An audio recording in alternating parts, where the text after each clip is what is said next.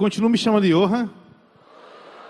Por conta da peça, nós não ligamos as luzes do auditório, mas já já vocês vão estar iluminados, certo?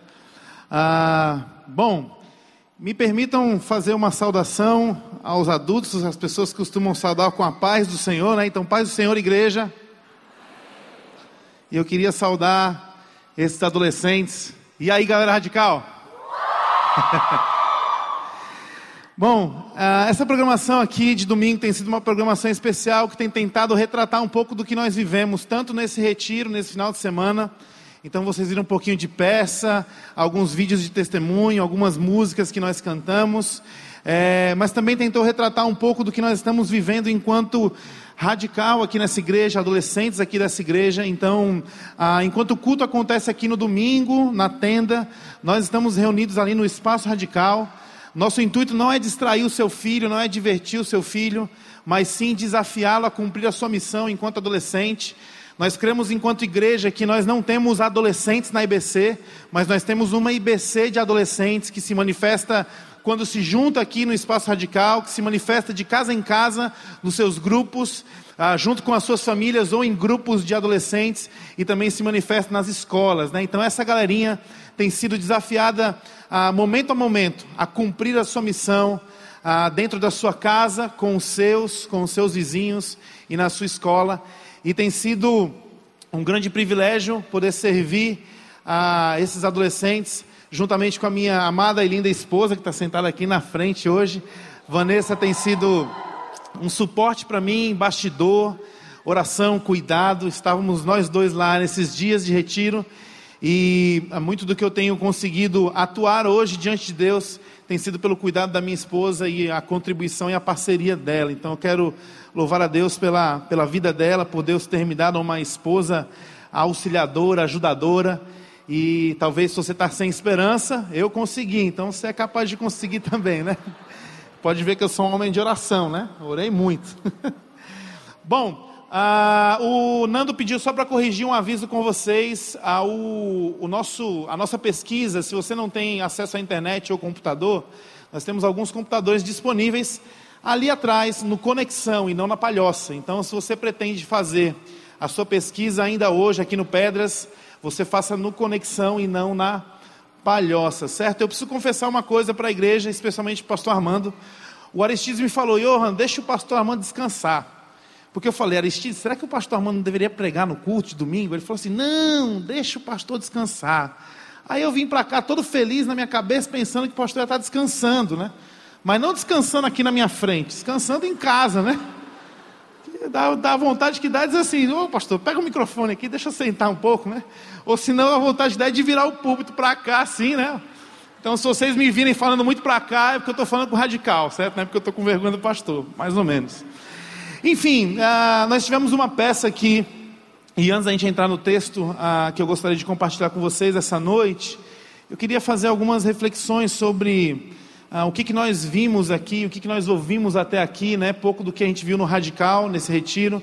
Basicamente, aqui a vida passou, né? Então, nós vemos várias fases de vida acontecendo. Vemos uma fase da mãe que gera um filho, do filho que cresce, filho que se relaciona, filho que namora, filho que casa, filho que se forma, filho que tem outro filho, filho que consegue formar o seu filho e filho que ah, casa e o pai se despede da amada no túmulo, né? Isso nos faz refletir em algumas, algumas coisas. Basicamente, eu queria que você pudesse pensar em duas delas. A primeira delas é a brevidade da vida. É o quanto a vida ela vai, ela tem um fim. Talvez hoje nesse auditório de milhares de pessoas nós temos uma única coisa em comum, sabe qual é? Todos nós iremos enfrentar a morte um dia. Se o Senhor Jesus Cristo não retornar, eu e você, nós nascemos e nós temos a mesma certeza. O fim vai chegar para mim e para você, a despeito do tempo. Algumas pessoas passam por essa terra de forma mais rápida, algumas pessoas demoram mais para passar. Mas algo em comum que acontece na minha e na sua vida é o fim. O fim vai acontecer, o fim vai chegar. Uma outra coisa acerca dessa peça que eu gostaria que você pudesse estar pensando enquanto nós vamos conversar aqui essa noite, é exatamente essa ideia de o quanto nessa vida que ela é breve, o quanto nessa vida que ela é rápida, ela é passageira, o quanto nossas escolhas conscientes influenciam a nossa trajetória de vida. Eu não sei se você já passou por uma experiência de cometer um engano, certo? Eu acredito que você já se enganou alguma vez. Eu já me enganei várias vezes na minha vida. Uma delas, eu tive uma oportunidade, enquanto eu era adolescente, de viajar para fora do país, para morar fora do país. E eu não sabia falar inglês. E aí eu chego nos Estados Unidos e não sei falar nada de inglês, nem Don High, nem Don Rain. E aí eu tinha que esperar um avião para poder viajar e eu estava com fome e não tinha um McDonald's, né? Eu não quero fazer propaganda de McDonald's até que o pastor Armando está aqui. Mas quando você vai para um outro lugar, você, o McDonald's é uma salvação. Porque assim, você não precisa falar. Você olha, é o mesmo cardápio. Você olha para a mulher e diz assim, ó, number two. Você vai comer a mesma coisa que você come aqui. E lá não tinha McDonald's.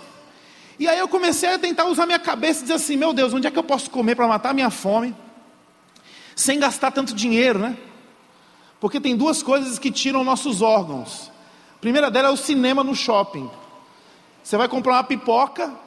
Quanto é uma pipoca e um refrigerante? 18 reais. Não, pegue meu celular. Dá não para comprar com o celular? Pega meu rim. Né? Eu deixo meu rim aqui. Não, o rim está muito, tá muito ruim, dá para comprar só um chocolate. Outra coisa que é muito cara é comida em aeroporto. Então eu não queria gastar dinheiro. Eu fiquei tentando, rapaz, o que, que eu vou? Onde é que eu vou? O que, que eu como? E eu passei na frente de um lugar chamado Space Pizza. Eu olhei e falei, rapaz, eu sei o que é pizza. Space, aí tinha uns foguetes, uns planetas, umas estrelas. Aí eu olhei e falei, eu sei o que é Space. Space é espaço. É espaço. Então eu vou comer uma pizza aqui de um outro planeta.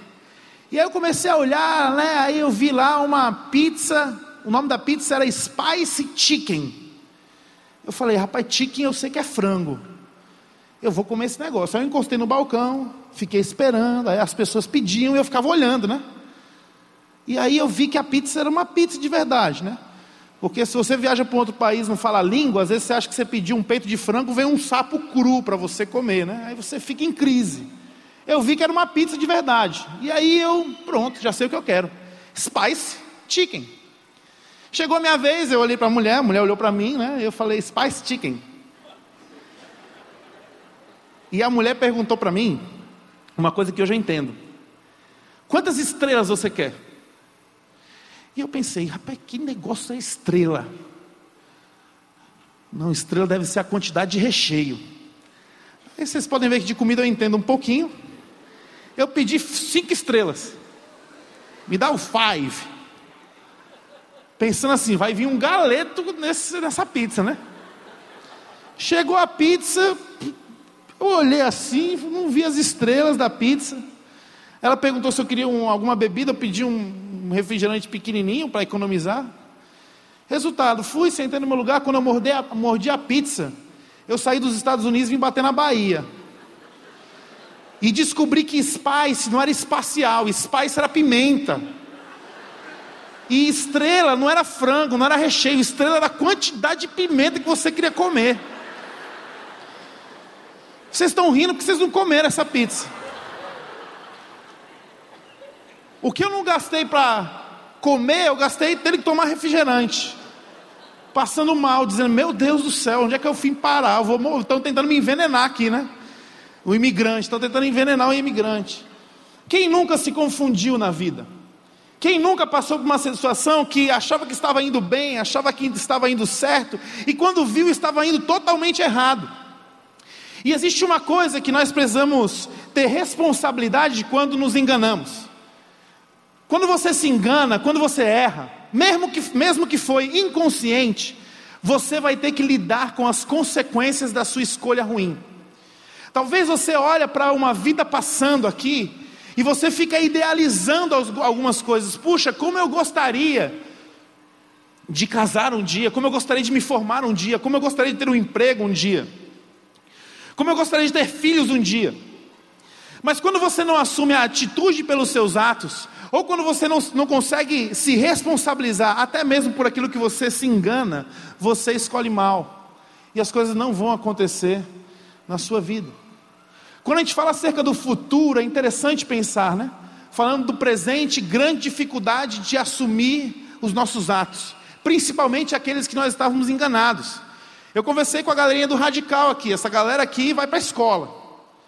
Se eles estudarem para a prova de português, sentar na cadeira e for prova de matemática, as letras não vão virar números.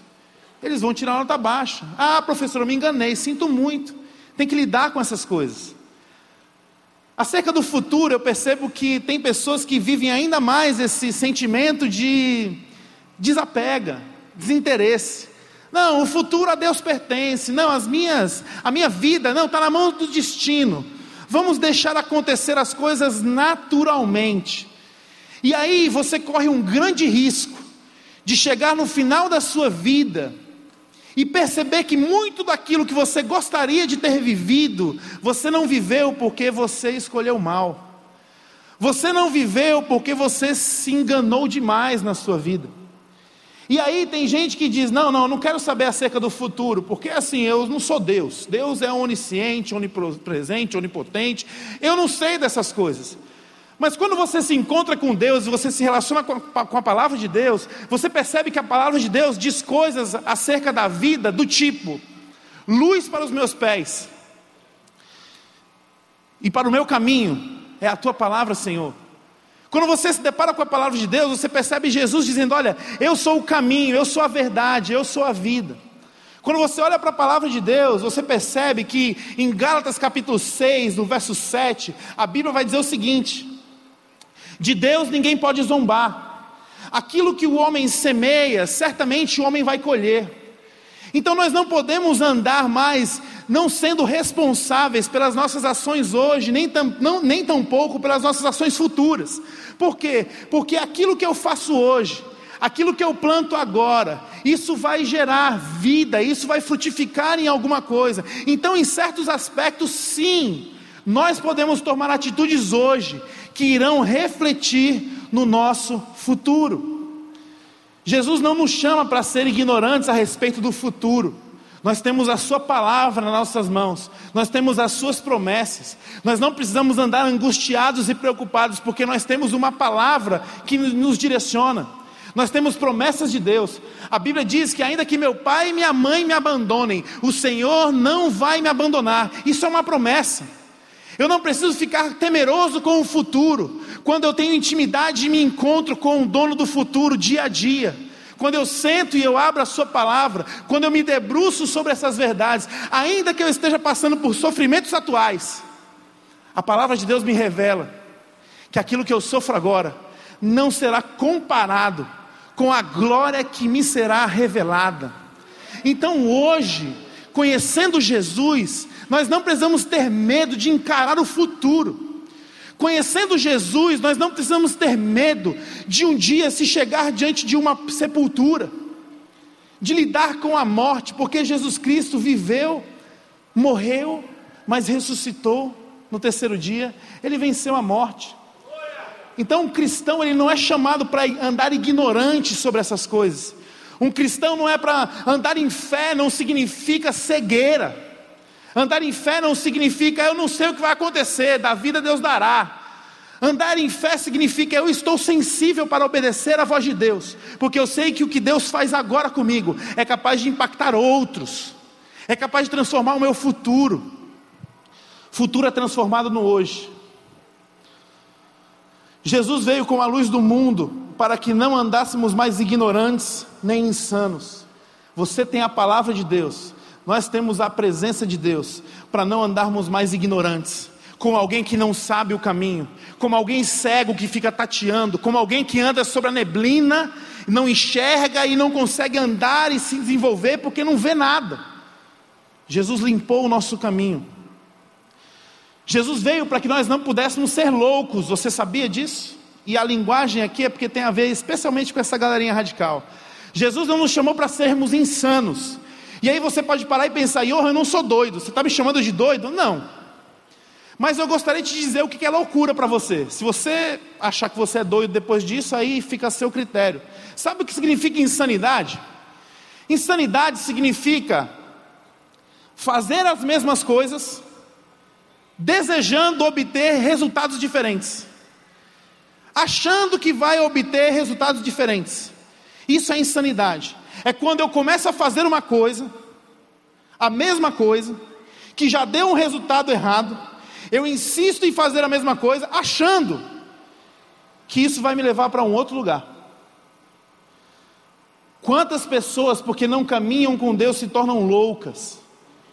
Não, Johan, isso não é para mim. Deixa eu te dar alguns exemplos. Você ganha, você é um jovem universitário, saiu da sua faculdade. Na porta da faculdade você encontra uma pessoa dizendo assim: cartão da empresa tal. Você ganha uma mesada de 500 reais do seu pai. Aí você, o que, que é esse cartão aí, moço? Não, esse cartão aqui é um cartão de 1.500 reais de crédito. Aí você diz: poxa, 1.500 reais eu vou fazer muita coisa, né? Caramba, você ganha 500. Aí você faz um cartão de 1.500. Aí você pega o cartão de crédito, quando chega, você vai no shopping, você estoura o cartão. Compra, compra, compra, compra. Quando chega a fatura, você olha e diz assim: vixe, nossa, mil e quinhentos reais. Você se assusta com o que você fez. Aí você não sabe como lidar com isso, jovem, enfia na gaveta, né? Aí dali a pouco, um mês, chega a carta de uma mulher muito legal. O nome dela é Serasa. A Serasa te manda uma carta. Serasa ela anda junto com um cara chamado SPC. Quando você pega e abre aquilo, você toma um susto. Como é que pode o meu nome estar na Serasa? Sabe o que é isso? Isso é loucura. Por quê? Porque, meu irmão, se você agiu de maneira indisciplinada com as suas finanças, se você gastou aquilo que você não tinha, o resultado natural disso, o futuro natural disso, são dívidas. E muitas vezes nós nos espantamos com os resultados daquilo que plantamos. Isso é uma insanidade. Jovens que decidem namorar sem saber qual é a vontade de Deus, sem dar valor à pureza sexual, sem pausar para ouvir e ler e estudar aquilo que Deus diz, começa a namorar. Dali a pouco começa a decidir viver práticas que eram para ser vividas no casamento, ele começa a viver dentro do namoro. Fez uma vez, ficou com vergonha, tentou parar, não conversou com ninguém, não prestou contas, não procurou um, um mentor. Daqui a pouco fez de novo. Quando fez de novo, não sentiu tanta culpa. Ah, não, é. Daqui a pouco está fazendo todo o tempo aquilo que não era para fazer. Agindo como casado enquanto estava namorando. Aí um certo dia a moça assustada chega para o cara e diz: Você não sabe, eu estou grávida. Quando diz que está grávida, o cara fala assim: Meu Deus, como assim? Ora, como assim? Isso é atitude de pessoas insanas. Por quê? Porque você está plantando isso. Porque Deus deixou muito claro na Sua palavra: aquilo que nós estamos semeando, nós vamos colher. Quando a gente encontra com Jesus, Jesus não nos tira somente do inferno e nos leva para o paraíso. Jesus não só nos garante uma eternidade no futuro, após a morte. Jesus começa a transformar nossa vida agora. E um processo de quem encontra Jesus não é a transcendência só de vir para um grande ajuntamento, fechar os olhos, levantar as mãos e dizer: Me leva, Jesus. O processo de quem encontra Jesus é um processo consciente, que ele olha para aquilo que ele fazia e que lhe trazia morte, e ele diz assim: Jesus tem misericórdia, eu quero largar essas coisas, porque eu sei que se eu plantar, eu irei colher, e a tua palavra me diz que de ti ninguém zomba. Andar com Deus é um processo consciente é encarar essas coisas. Não, não podemos ser nem ignorantes, nem insensatos. E eu queria ler um texto com vocês, está lá em Lucas capítulo 10, verso 25. Jesus tem um encontro com um homem. E é muito interessante o que acontece nesse encontro. Aquele homem tem a chance de perguntar para Jesus sobre talvez a coisa mais importante que todo ser humano deveria se questionar e buscar uma resposta é uma conversa sobre eternidade. Lucas capítulo 10, verso 25 ao 37. A Bíblia vai nos dizer: Certa ocasião, um perito na lei levantou-se para pôr Jesus à prova e lhe perguntou: Mestre, o que preciso fazer para herdar a vida eterna? O que está escrito na lei? Jesus perguntou. Como você a interpreta? O religioso então respondeu: Ame o Senhor, o seu Deus, de todo o seu coração, e de toda a sua alma, e de todas as suas forças, de todo o seu entendimento, e ame o seu próximo como a si mesmo. Disse Jesus: Você respondeu corretamente. Faça isso e viverá. Mas ele, querendo justificar-se, perguntou a Jesus: E quem é o meu próximo? Em resposta, disse Jesus: Um homem descia de Jerusalém para Jericó, quando caiu nas mãos de assaltantes, muito parecido com Fortaleza, né? Estes lhes tiraram as roupas, espancaram-no e se foram, deixando-o quase morto. Aconteceu que aconteceu estar descendo pela mesma estrada um sacerdote. Quando viu o homem, passou pelo outro pelo outro lado. E assim também um levita, quando chegou ao lugar e, e o viu, passou pelo outro lado. Mas um samaritano, estando de viagem, chegou onde se encontrava o homem e quando o viu, teve piedade dele. Aproximou-se, enfaixou-lhe as feridas, derramando nelas vinho e óleo. Depois colocou sobre o seu próprio animal, levou-o para uma hospedaria e cuidou dele. No dia seguinte, deu dois denários ao hospedeiro e disse-lhe: Cuide dele. Quando voltar, lhe pagarei todas as despesas que você tiver. Qual desses três você acha que foi o próximo do homem que caiu nas mãos dos assaltantes? Perguntou Jesus. Aquele homem respondeu: Aquele que teve misericórdia dele. Respondeu o perito na lei. Jesus lhe disse: Vá e faça o mesmo. Queria te convidar a orar nesse instante, se você puder e quiser, feche os teus olhos. Senhor Jesus, a gente quer parar nesse lugar mais uma vez, Senhor. Nós queremos pausar aqui para reconhecer a Tua presença no nosso meio, para dizer que sem a Tua presença e a Tua palavra nós não podemos fazer coisa alguma, Senhor para dizer que esse encontro aqui, Senhor, vir para esse lugar, é um refrigério para as nossas almas, porque a tua palavra é revelada aqui de forma íntegra, de forma séria. Nós não estamos aqui, Senhor, só para aprender mais, nós estamos nesse lugar, Senhor, para nos doarmos mais, para servirmos mais, para sermos mais parecidos com o Senhor. E a minha oração é que esse encontro aqui de Lucas capítulo 10, ele possa ser um encontro pessoal comigo, ele possa ser um encontro pessoal com cada um que veio nesse lugar, ele possa ser um encontro pessoal com cada um que está nos assistindo pela internet. Eu quero orar, Senhor, que o Senhor possa me capacitar nas minhas inabilidades, Senhor. Me dá graça para poder comunicar, Senhor, uma verdade que é tua e não minha.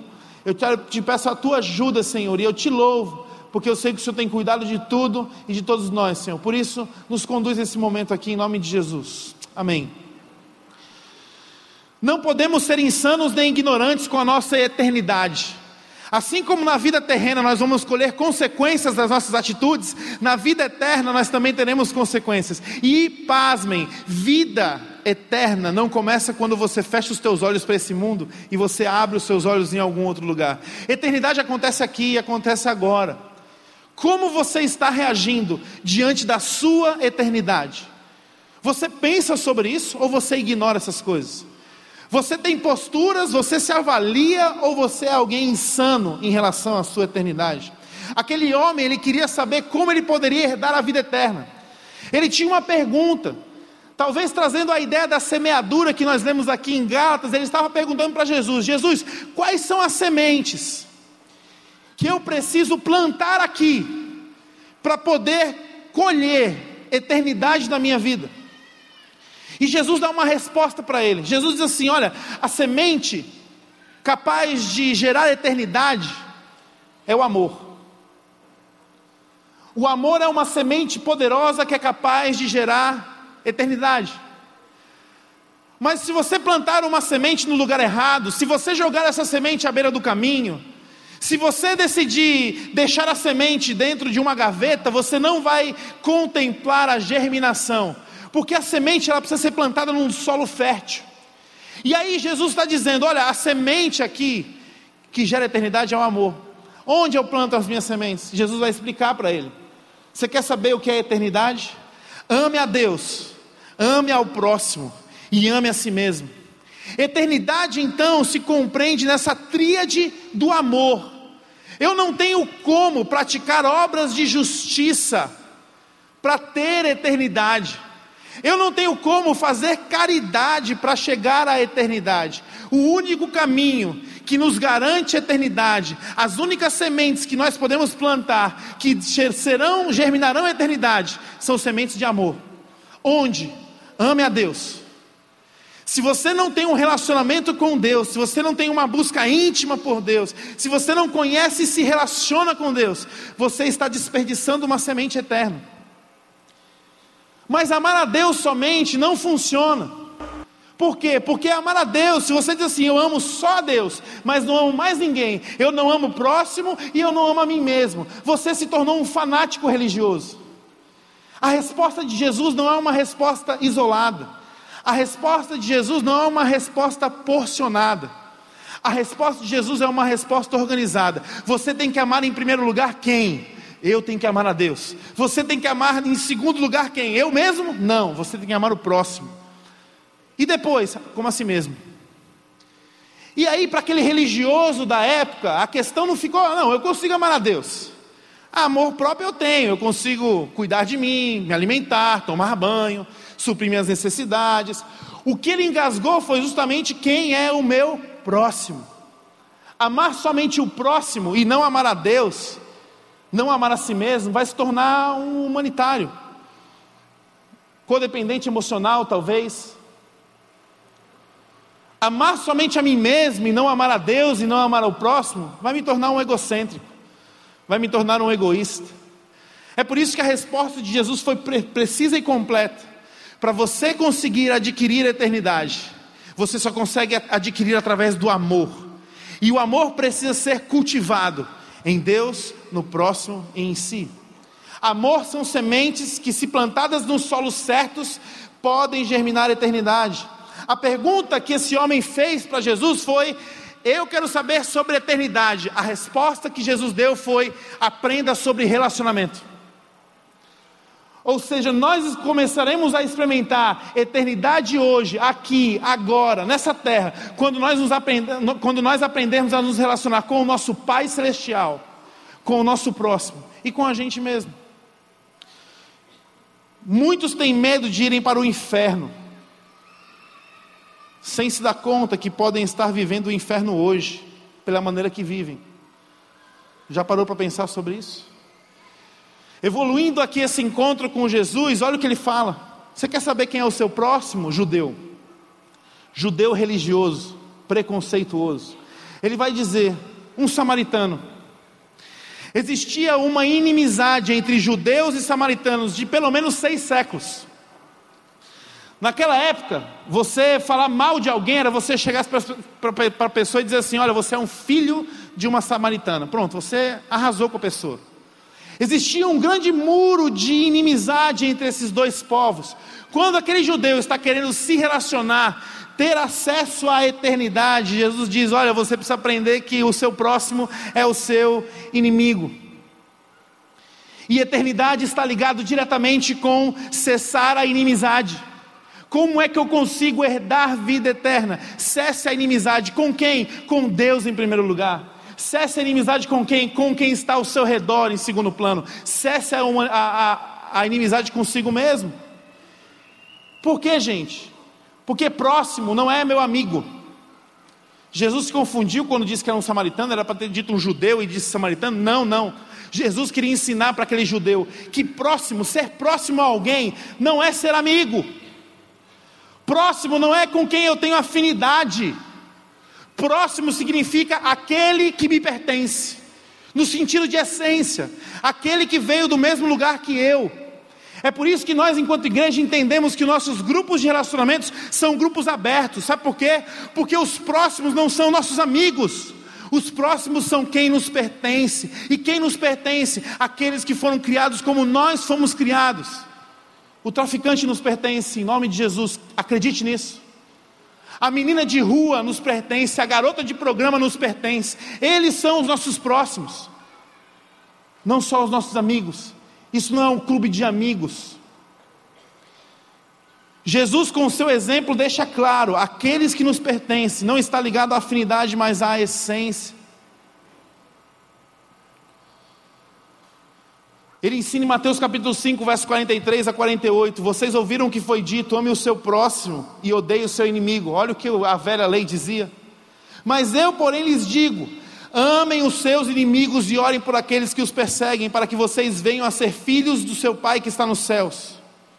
porque Ele faz raiar o seu sol sobre os maus e os bons e derrama chuva sobre os justos e injustos. Se vocês amarem aquele que os amam, que recompensa receberão? Até os publicanos fazem isso.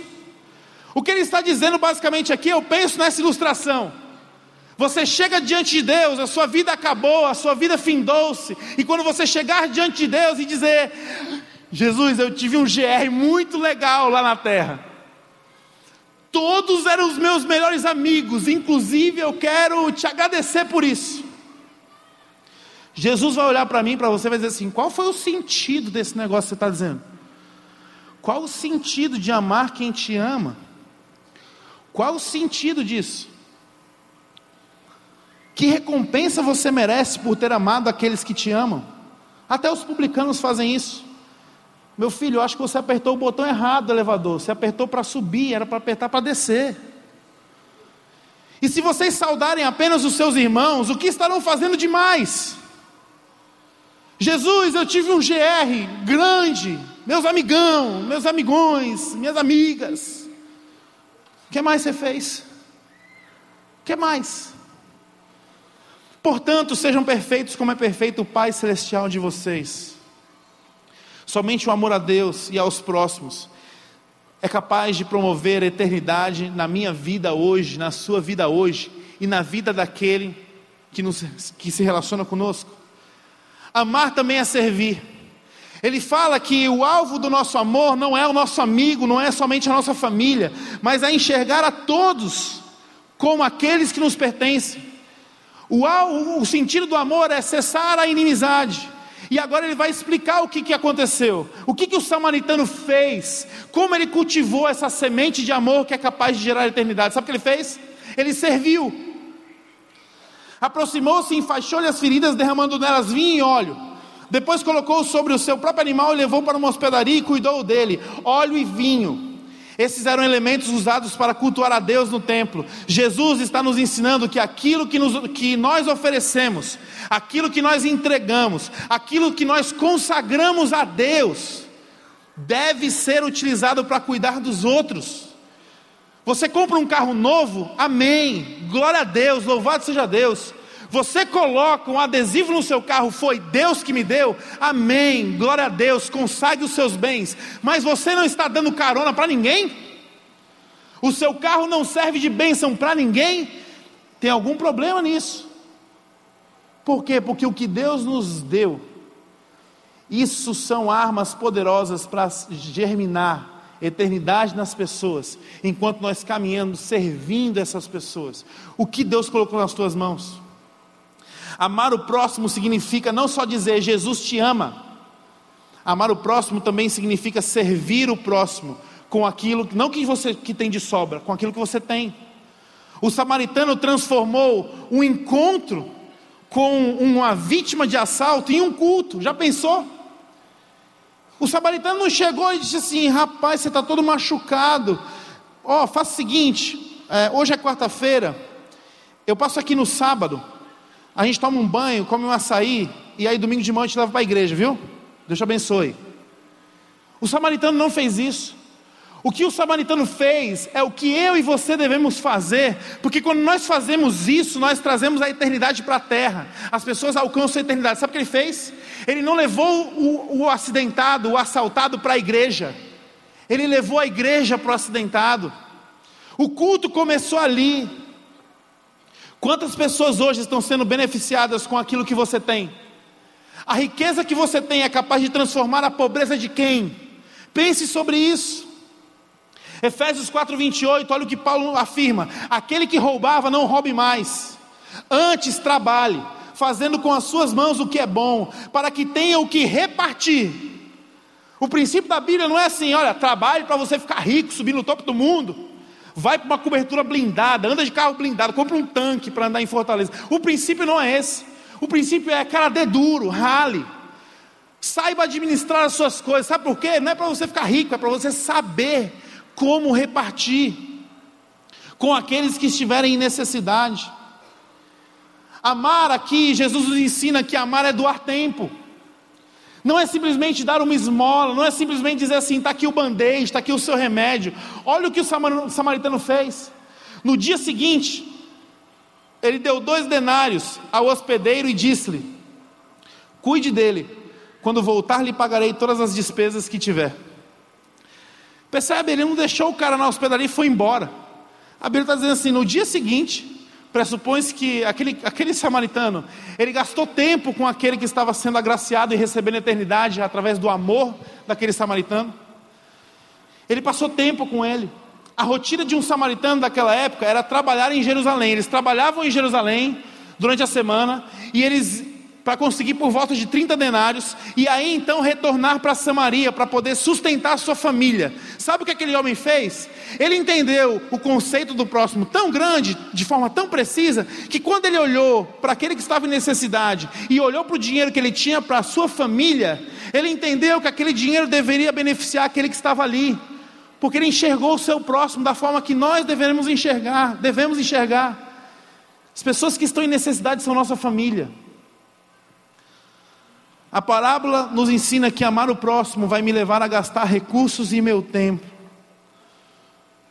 Quantas esmolas damos ou doações estamos fazendo, mas nós não gastamos tempo com as pessoas?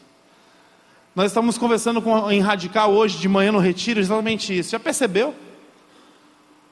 Qual, o que, que você transmite quando alguém chega no seu carro, pede uma esmola, e você abre dois dedos do seu vidro e você enfia o dinheiro com receio de tocar a ponta dos seus dedos na mão de quem pede, já pensou que, que mensagem isso transmite? Já pensou que, que mensagem transmite alguém sentado no chão com fome? E você de pé, de cima do alto, entregar um pão de cima do alto para aquela pessoa? Que mensagem você está transmitindo? Sabe o que, que Jesus nos ensina? Olhe no olho. Gaste tempo. Saiba da história. Saiba do nome. Não estou falando que não é para você entregar pão para as pessoas, mas se você quer fazer isso, traga dignidade para as pessoas. Como é que você traz dignidade? Se abaixe. Olhe no olho. Qual que é o seu nome? Me conta a sua história. Por que, que você está aqui? Gaste tempo. Você quer ver uma experiência rica que não é moeda? Quando você para o seu carro e estaciona em algum lugar, e vai embora e o flanelinha está chegando, às vezes ele está correndo porque ele quer ganhar um trocado num, ganhar no outro. Quer trazer dignidade para essa pessoa? Para. Meu irmão, você não precisa correr. Vai lá, pega a tua moedinha. O cara volta. Olha para ele e diz assim: Boa noite, tudo bem? Tem alguns que vão levar susto. Aí para você dar outro susto, você diz assim: Qual que é o seu nome? Ele leva outro susto. E aí, para você assustar mais ainda, estende a mão e cumprimenta essa pessoa. Você vai dar um outro susto. Nós temos um trabalho na beira-mar de Fortaleza. E eu fiquei muito impactado com essa história. Tem um casal, uma família, o Alessandro, a Michele e a Ohana. A Ohana é adolescente. Eles estavam no Serve no Sal, no acolhimento do sal na beira-mar. Toda segunda-feira estão lá. E eles estavam comendo uma tapioca na beira-mar, no calçadão. Chega um homem todo moribundo, todo sujo, fedido, vai pedir um dinheiro para o macarrão. O Alessandro, o nome dele é Macarrão, o apelido é Alessandro. Ele vai pedir um dinheiro para o macarrão. O macarrão olha para ele e diz assim: Qual que é o seu nome? O cara dá um passo para trás e diz assim: Meu nome é Antônio. Antônio, você quer sentar na mesa com a gente? Aquele homem não estava entendendo o que estava acontecendo. Eu posso sentar na mesa com vocês? Pega uma cadeira, Antônio. Senta aqui. O Antônio sentou. O macarrão olhou para a menina da tapioca e falou assim: Traz uma tapioca e um café para o Antônio, por favor. Quando a tapioca chegou na mesa, esse homem baixou a cabeça e ele começou a chorar. E ele chorava copiosamente. E aí eles esperaram o homem se retomar e perguntaram: Por que você está chorando, Antônio? E o Antônio disse: Há anos eu estou na rua eu sou viciado em bebida. Sou desviado. Ontem, deitado num papelão, eu fiz uma oração para Deus, dizendo: Deus, eu quero parar com isso. Se o Senhor existe e me ama, fala comigo. E hoje você está me chamando para sentar na mesa. Isso é dignidade. Isso é eternidade. Glória a Deus por isso. Sabe quando eu conheci o Antônio? Sabe quando eu conheci a história do Antônio? Dois meses depois, o macarrão me chama no site e diz assim: oh, tem um cara para te apresentar. Antônio, vem aqui. Desce um cara com roupa social, manga social, sapato, Bíblia embaixo do braço. Vem me cumprimentar. O macarrão me conta a história, eu não sabia a história. E eu olhava para o macarrão contando a história, e olhava para o cara, e olhava para o macarrão, e olhava para o cara, e eu fiquei pensando assim, cara, o macarrão se confundiu. O Antônio voltou para sua família, voltou para casa, voltou para a igreja, porque recebeu a eternidade vinda através de quem ama a Deus, ama o seu próximo. O Antônio estava plantando uma igreja, gente. Já pensou? Gaste tempo com as pessoas. Por que, que nós não gastamos tempo com as pessoas? Porque gastar tempo com gente pobre é chato, não é não? Por que gastar tempo com um drogado? Ah, eu ajudo um drogado, ele vai lá e faz tudo de novo. É muito chato, eu não aguento isso. Ai, porque eu fui lá e consegui comprar um colchãozinho para dar para um presidiário, eu queria amar ele, e ele tocou fogo no caixão, e eu fiquei chateado com isso. Por que, que nós não amamos as pessoas? Por que, que nós não amamos o próximo? Porque nós somos viciados nas nossas próprias sensações. E se quando o próximo é amado e não retribui o amor que recebeu de nós, nós nos chateamos. E nós então condicionamos o amor, e como discípulos está errado, porque o nosso mestre não condiciona o amor. O amor que Deus tem por mim por você é um amor incondicional. Ele não mediu esforços. Sabe por quê?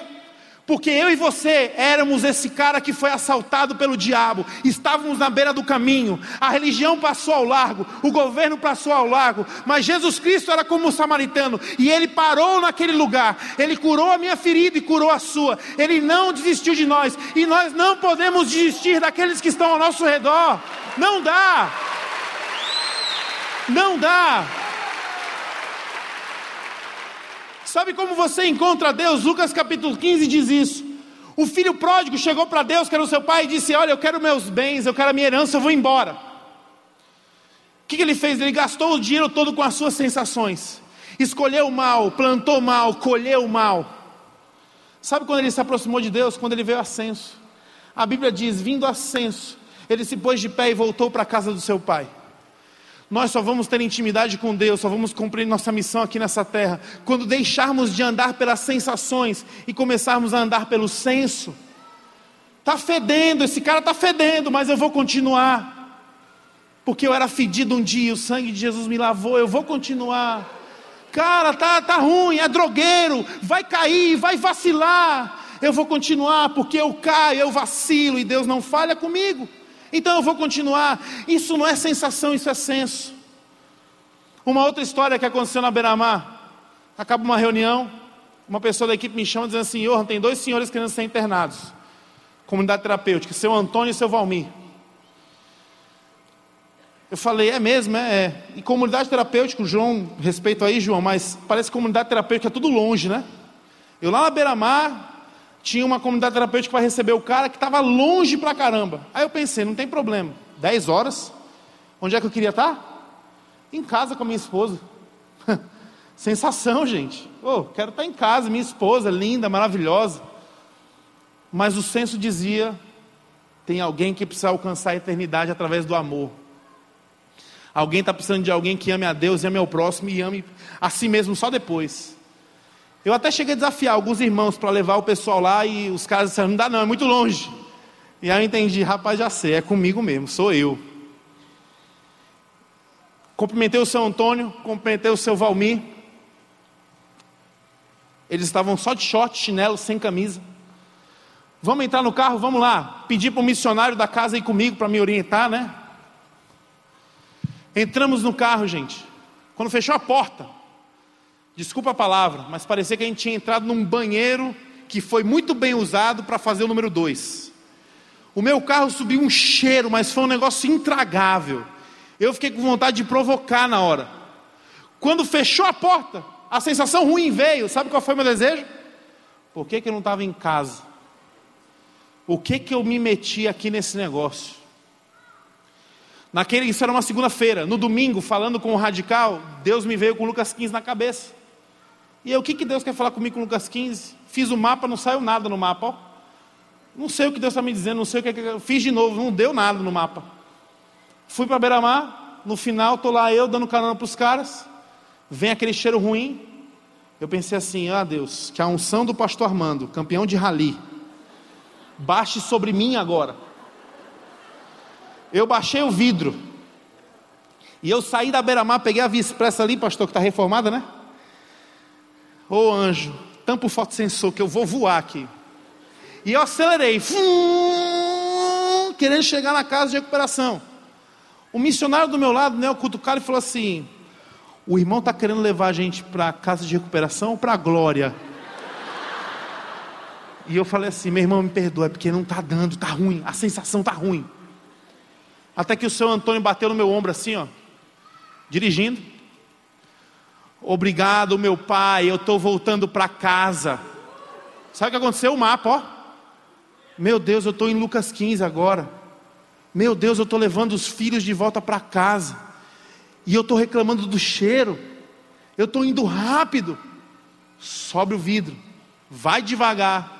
Olha para trás. Qual é o nome de vocês mesmo? Qual é a história de vocês? Chegando na comunidade terapêutica já umas onze e meia da noite.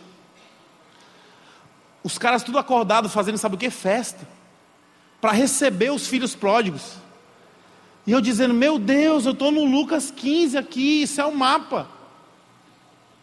A gente orou junto, se despediu, eles subiram, foram festejar. Eu entrei no carro, fiz uma vistoria rápida, olhei ali, ver se ninguém tinha feito nada no meu banco, no tapete, não achei nada, mas o cheiro estava ruim. Eu entrei no carro e eu comecei a chorar, dizendo assim: Deus, quão, quão miserável eu sou. Porque eu, olha o que eu estava pensando. Estou reclamando do cheiro do carro, estou reclamando do horário de ir para casa, estou reclamando da gasolina. Gente, eu não sei o que aconteceu. Antes de pegar a estrada, no meio de umas trilhas, eu não sei se tem uma plantação de rosas, eu não sei o que aconteceu. Eu sei que eu estava tendo um momento com Deus naquele, naquele, naquele carro, voltando para casa chorando e eu comecei a sentir um cheiro de rosas dentro do meu carro. E aí ali, naquele instante, o que Deus falou no meu coração é: meu filho, se você viver pelo senso, você vai experimentar as melhores sensações da sua vida. Ver eternidade chegando no coração de pessoas.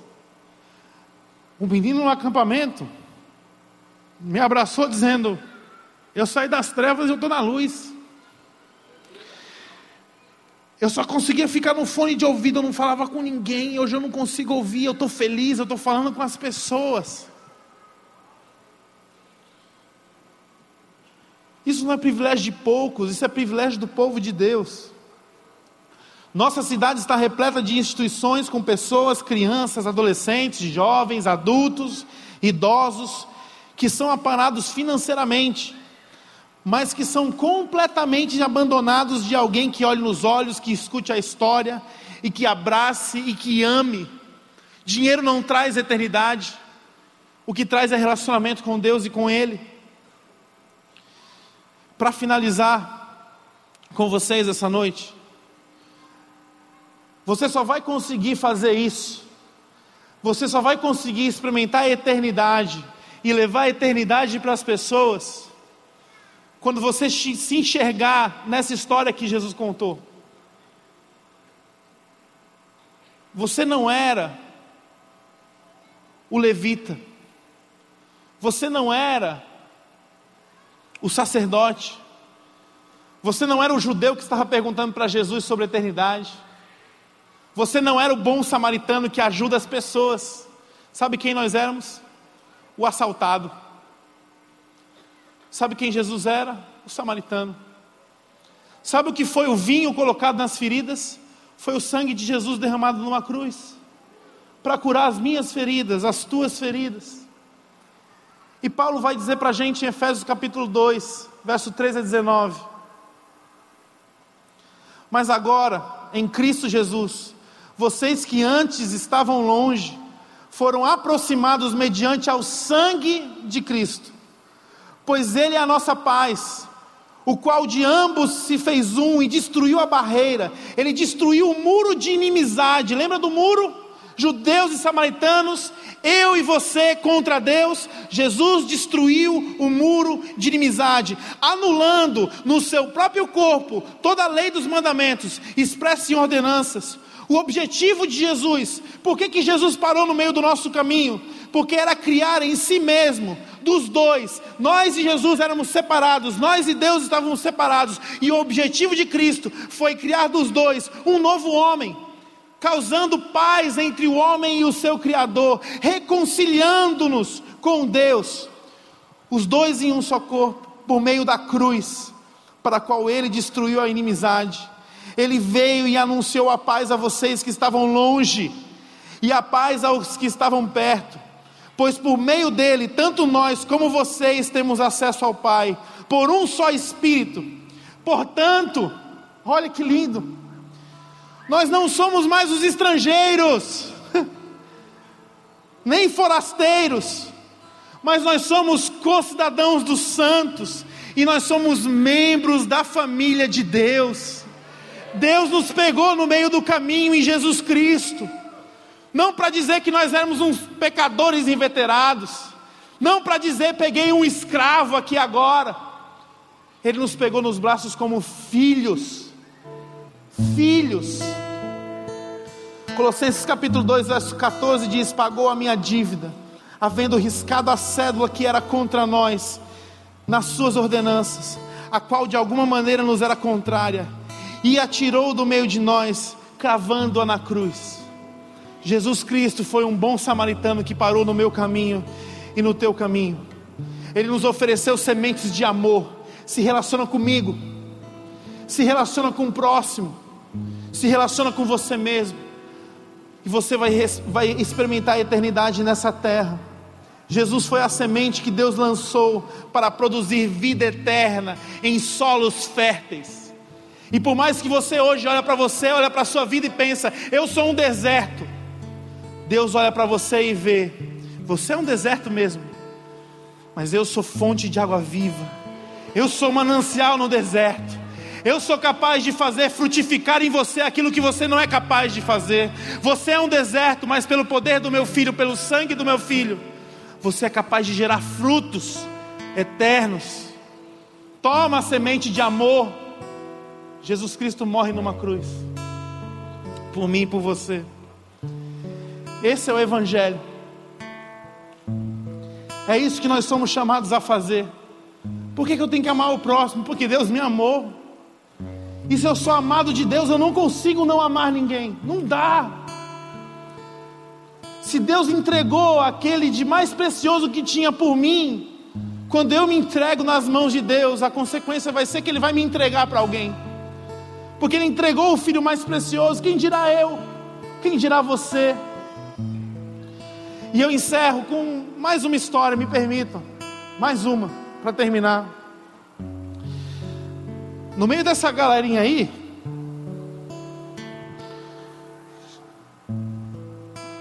tem um menino chamado Mateus.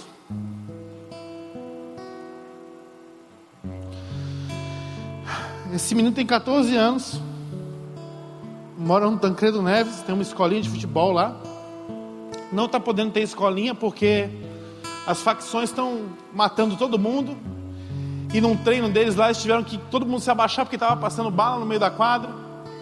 Mas esse menino aí entendeu quem ele, quem ele era nessa história e começou a fazer um projeto com outros meninos.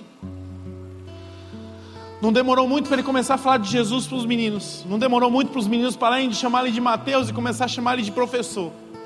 Não demorou muito para eles pararem de só jogar bola e os meninos dizer assim: Mateus, eu estou fazendo as coisas erradas, me ajuda a ajeitar aí essas coisas. Não demorou muito para chegar um menino chamado Paulinho.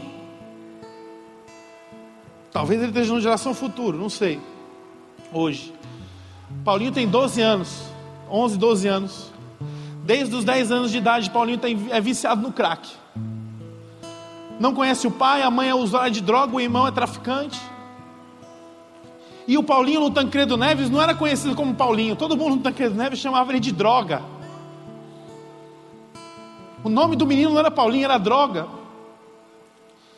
E esse menino e essa família que entendeu essa mensagem, que entendeu o amor de Deus, sabe o que eles fizeram? Botaram Paulinho para dentro de casa. Isso me constrange, eu não tenho filhos ainda. Mas me constrange porque eu pensaria assim: eu não quero meu filho andando com uma pessoa que usa droga. Eu não quero um drogado na minha casa. E o Paulinho começou a vir para o Geração Futuro e para o CR além do projeto.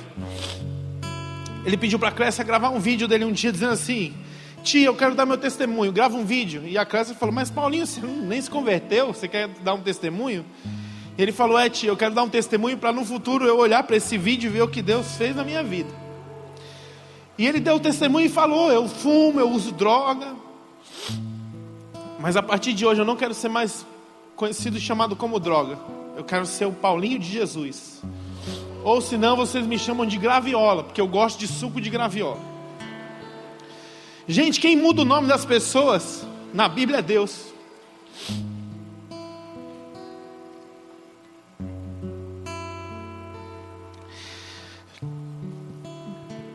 esse menino.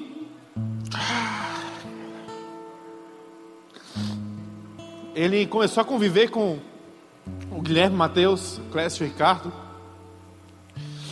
E aí os meninos fazem hockey. O Ricardo leva eles para o hockey, um projeto. Mas leva de moto e o Paulinho não conseguia ir. E aí sempre que isso acontecia, o Paulinho ficava triste. E um dia o Ricardo foi tocado por Deus para não levar de moto. E ele saiu de moto, voltou. O Paulinho já estava na esquina longe. Ele chamou o Paulinho. O Paulinho veio correndo. E aí ele falou: Eu vou te levar para o hockey, Paulinho. E o Paulinho que se emocionou, entrou no carro. E o Ricardo dirigindo falou assim: Paulinho,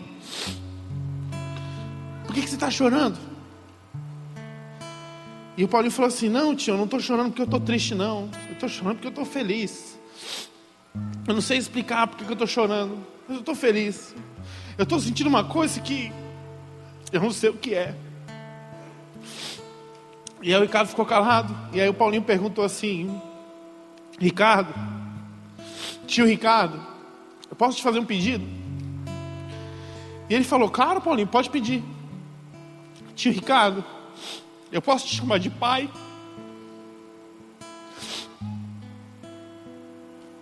E o Ricardo começou a chorar dirigindo e disse: Pode,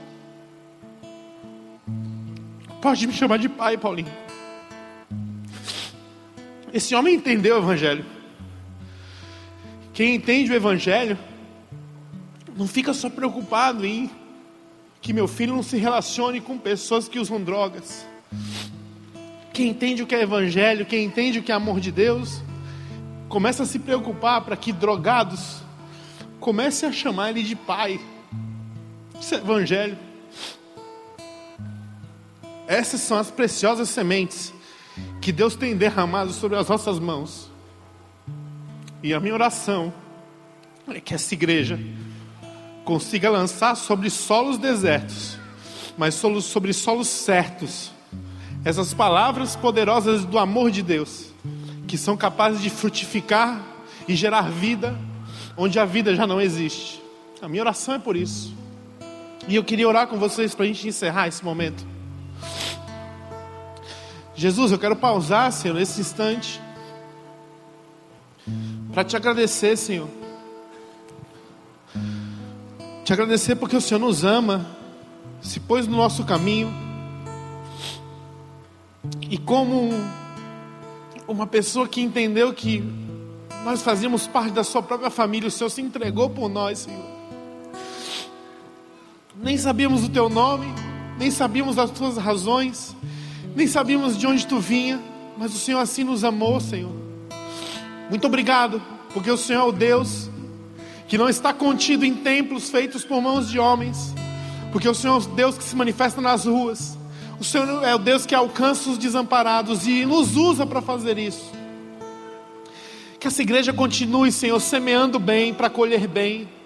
Que essa igreja continue, Senhor, amando a Deus sobre todas as coisas e amando ao próximo como a si mesmo.